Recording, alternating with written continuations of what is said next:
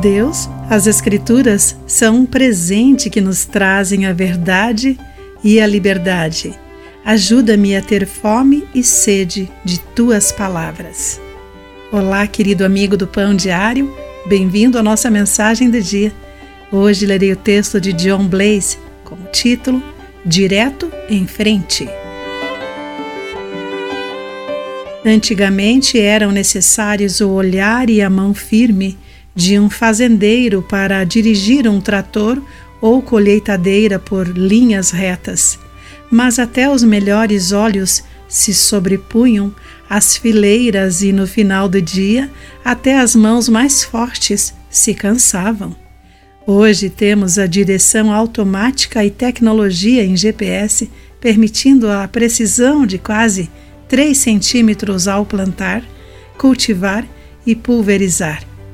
É eficiente e dispensa as mãos.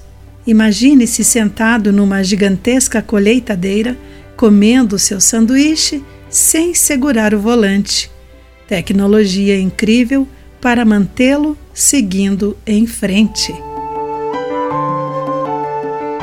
Você se lembra de Josias. Ele foi coroado rei quando tinha apenas oito anos, de acordo com 2 Reis, capítulo 22, versículo 1. Tempos depois, já com vinte e poucos anos, o sumo sacerdote Ilquias encontrou o livro da lei no templo. Este foi então lido para o jovem rei, que rasgou suas vestes de tristeza devido à desobediência de seus antepassados a Deus.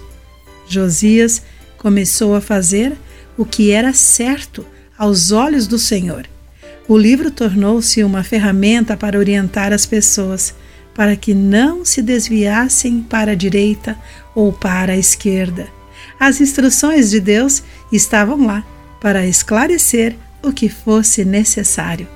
Permitir que as Escrituras nos guiem dia após dia, mantenha nossa vida alinhada com o conhecimento de Deus e de Sua vontade.